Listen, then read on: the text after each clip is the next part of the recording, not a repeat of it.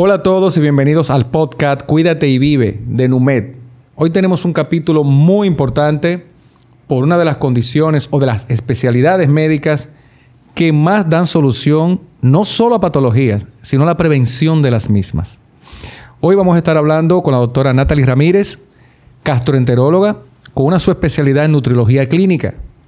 Y es importantísimo esta combinación le damos la bienvenida por estar con nosotros acá. Gracias, es un privilegio de verdad poder estar aquí llevando siempre un mensaje de salud. Gracias, Natalie. Tú sabes que eh, la gente tiene un, pensamiento, en algún lugar se escribió, de que para ir al cardiólogo es a partir de cierta edad. Ir al gastroenterólogo es a partir de cierta edad. Y te puedo mencionar todas las especialidades, ¿no? Donde la gente piensa que eso tiene un estado de visita independientemente de cómo nos sentimos. ¿Esto es así para la gastroenterología? O sea, ¿realmente tú dirías que hay una edad para ir a ver al especialista, tanto a nivel nutricional, por ejemplo, en el tema de gastroenterología, o a nivel de patologías? ¿O eso no es así? Cuéntanos de esa parte.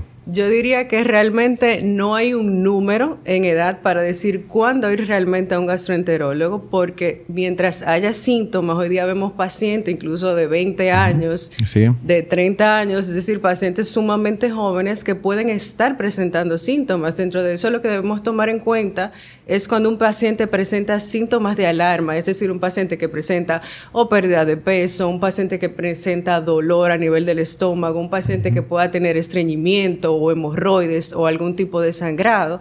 Yo diría que siempre tomar en cuenta lo que el cuerpo nos está avisando para realmente determinar.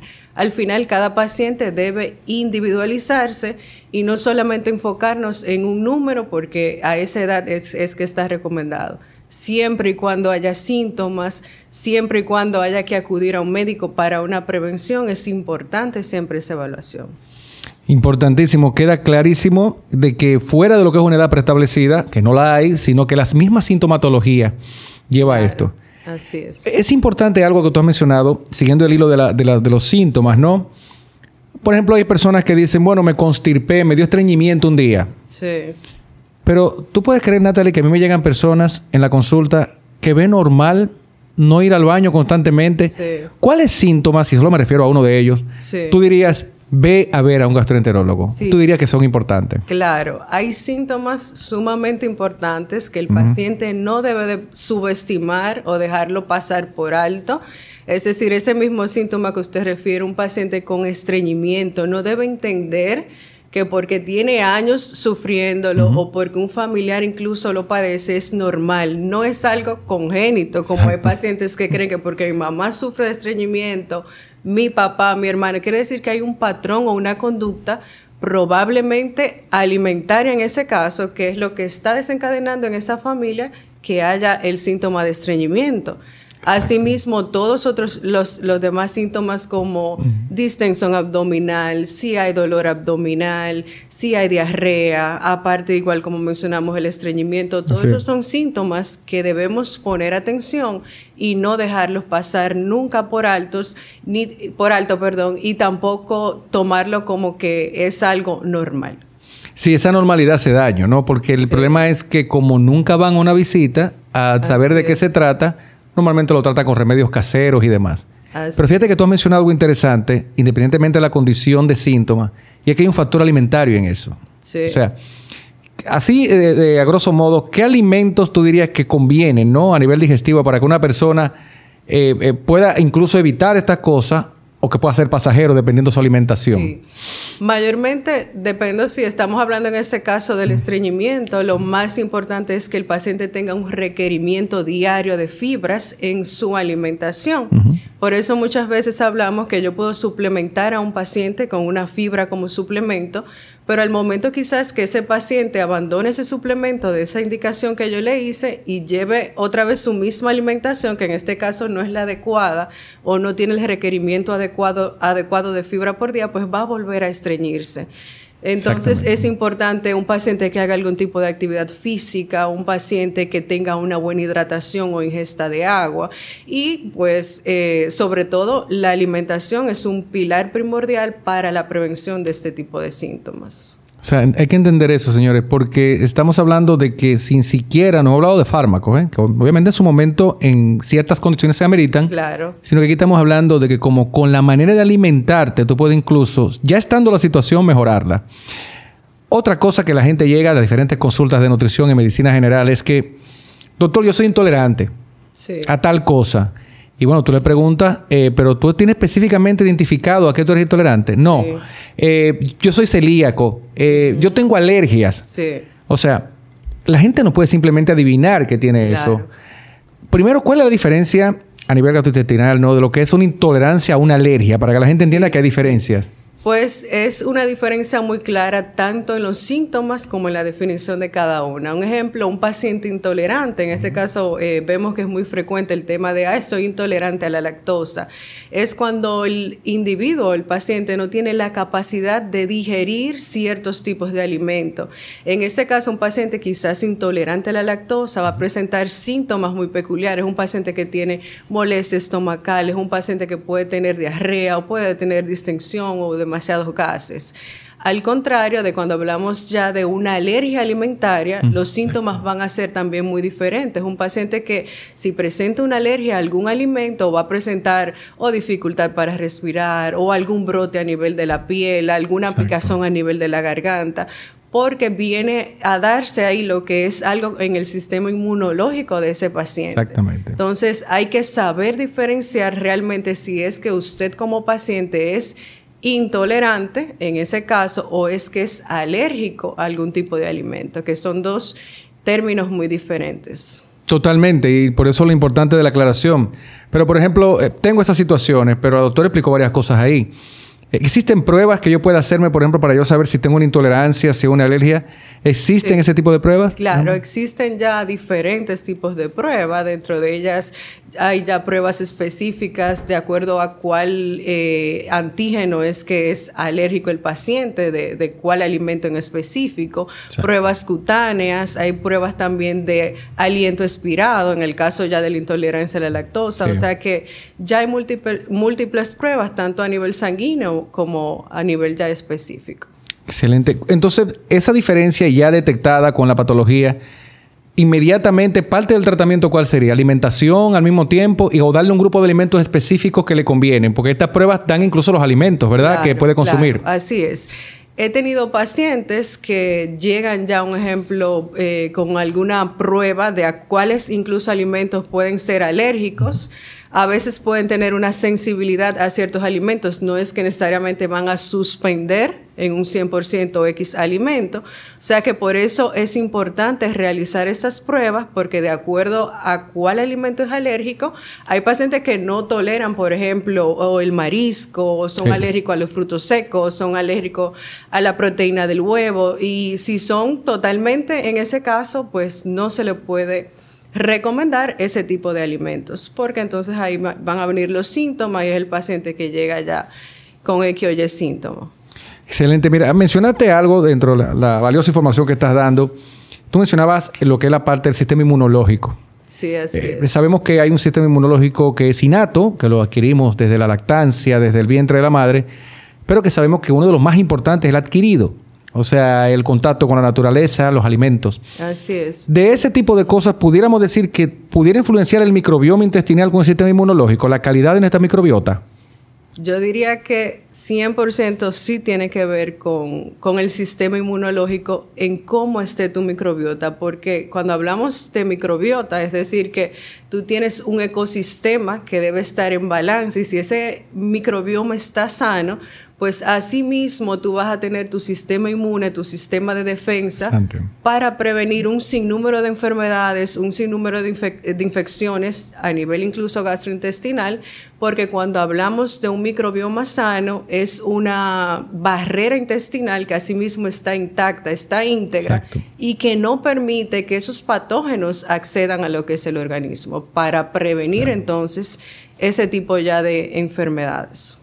Interesante desde el punto de vista gastroenterológico, ¿no? Porque básicamente cuando te has adentrado a la parte de nutrición que manejas también, es que eh, te permites a ti misma como especialista adentrarte a ese mundo, porque ya la gastroenterología en general eh, va con las patologías y todo, pero adentrarse en esto es adentrarse en prevención. Así es. ¿Cómo yo alimento el microbioma? ¿Cómo, cómo, cómo se puede alimentar el microbioma? ¿O qué, qué cosas le pueden dar para que esté en mejor forma eh, ese bosque? Claro, sucede que cuando hablamos de alimentos que van a favorecer lo que es el microbioma intestinal, estamos hablando de alimentos que van a ser ricos en probióticos, o incluso en prebióticos. Exacto. Cuando hablamos de alimentos probióticos, podemos citar, por ejemplo, el yogur, alimentos fermentados.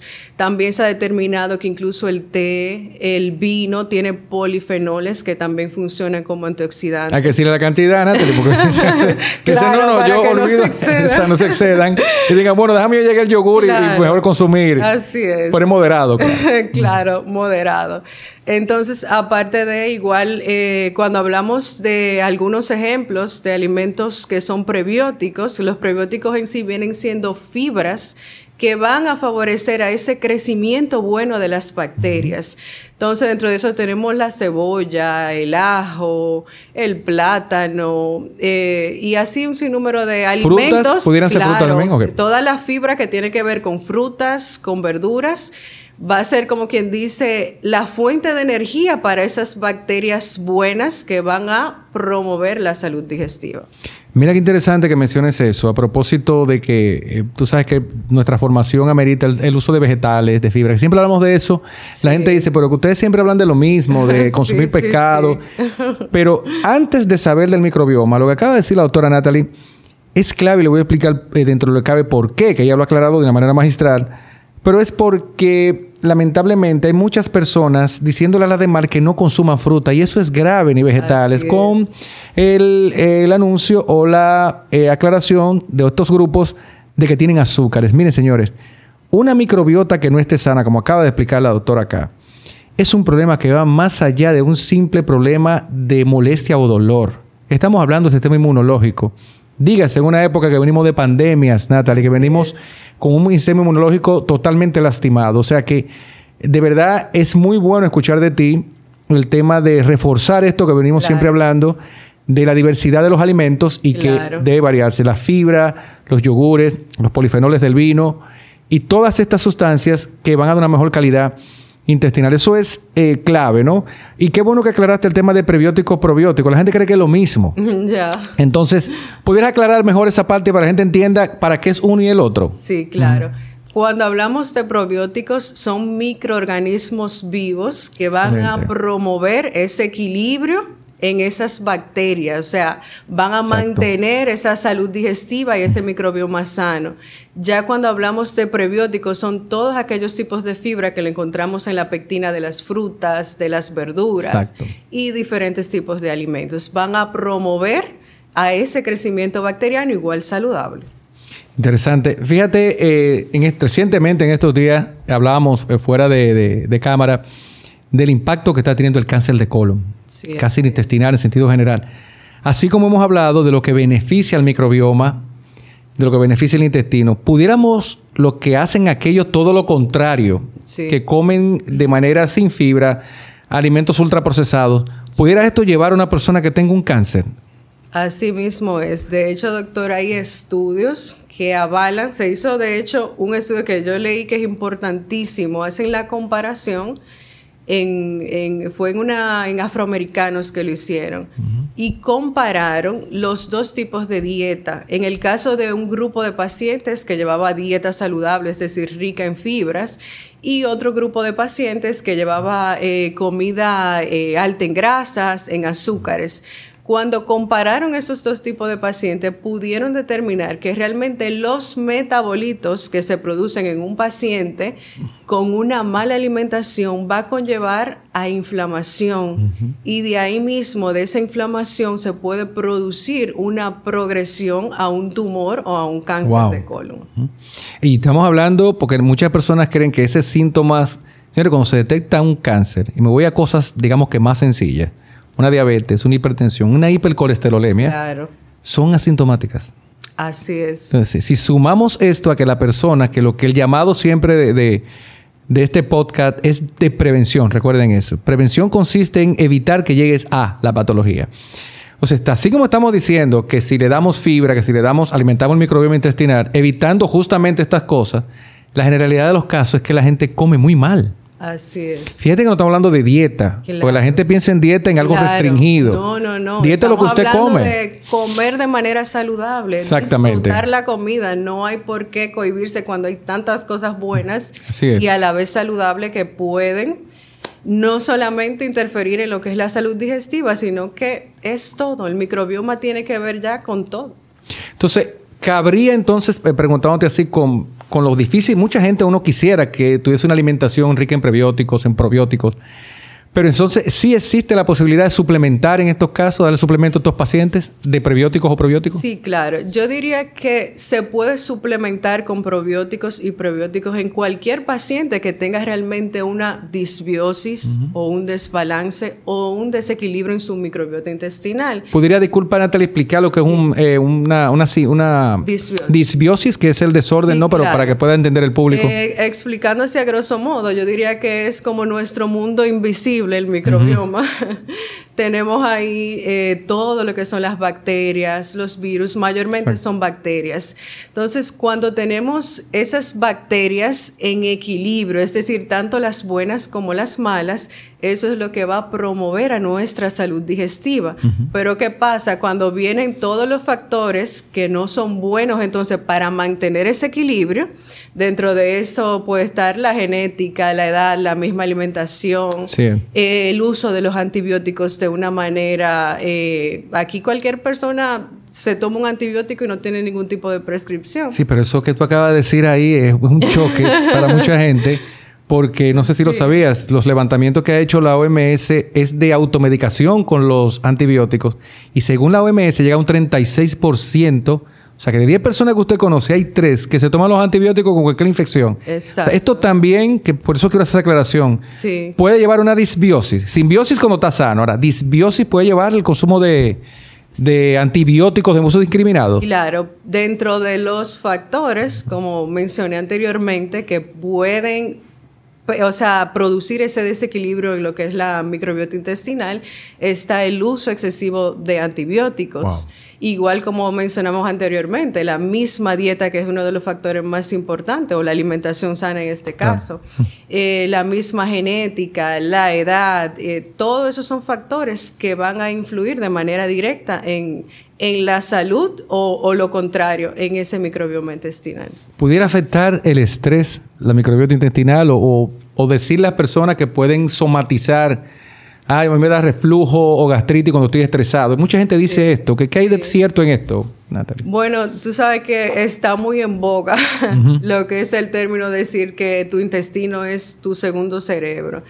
y es que hay un eje muy directo entre lo que es el intestino con el cerebro. Es decir, que el intestino ya de hecho tiene millones de neuronas o de neurotransmisores eh, que se producen a nivel del intestino. Entonces, cualquier metabolito que uno produzca de inflamación, en este caso con una mala alimentación, todo eso va a repercutir de manera directa al cerebro. Entonces, de hecho, ya se han determinado que hay pacientes que cuando tienen una dieta eh, mala o no adecuada o no equilibrada, ha predispuesto a temas de ansiedad e incluso depresión.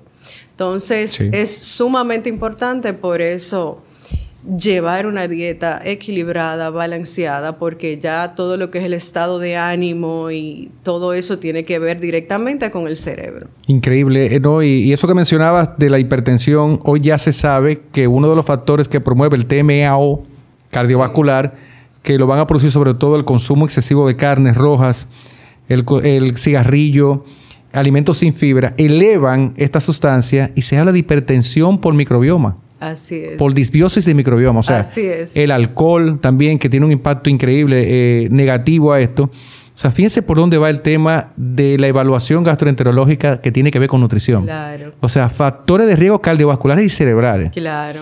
Esto altera el humor, como ustedes saben, eh, también la dopamina y la serotonina, lo habíamos dicho en otro de los podcasts, mucha gente con, deprimidos literalmente. Así es. Porque no sabían que no era un tema social, sino que internamente no producían las bacterias ni los hongos que ayudan a producir dopamina y serotonina. O sea, una cosa increíble.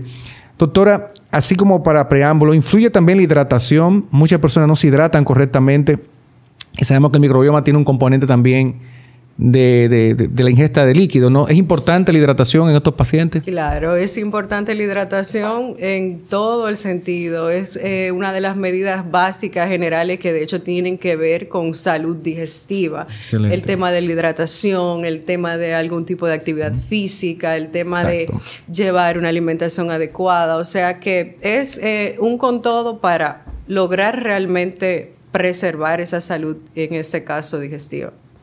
Interesante. Estamos hablando con la doctora Natalie Ramírez, eh, nutrióloga, gastroenteróloga, que está muy adentrada ¿no? con lo que promocionamos en NUMED, que es la calidad de vida partiendo de tu microbiota intestinal, de la actividad física y la prevención.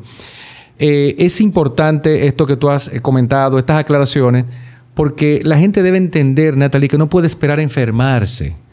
O sea, un último consejo que da una recomendación a la población con respecto a su salud que puedas darle a, la, a, la, a los quienes nos escuchan por este medio. Yo diría que eso mismo que usted dice, no esperar realmente que haya un síntoma, porque de hecho hay enfermedades y las más malas son las que vienen a presentar síntomas quizá cuando ya es tarde.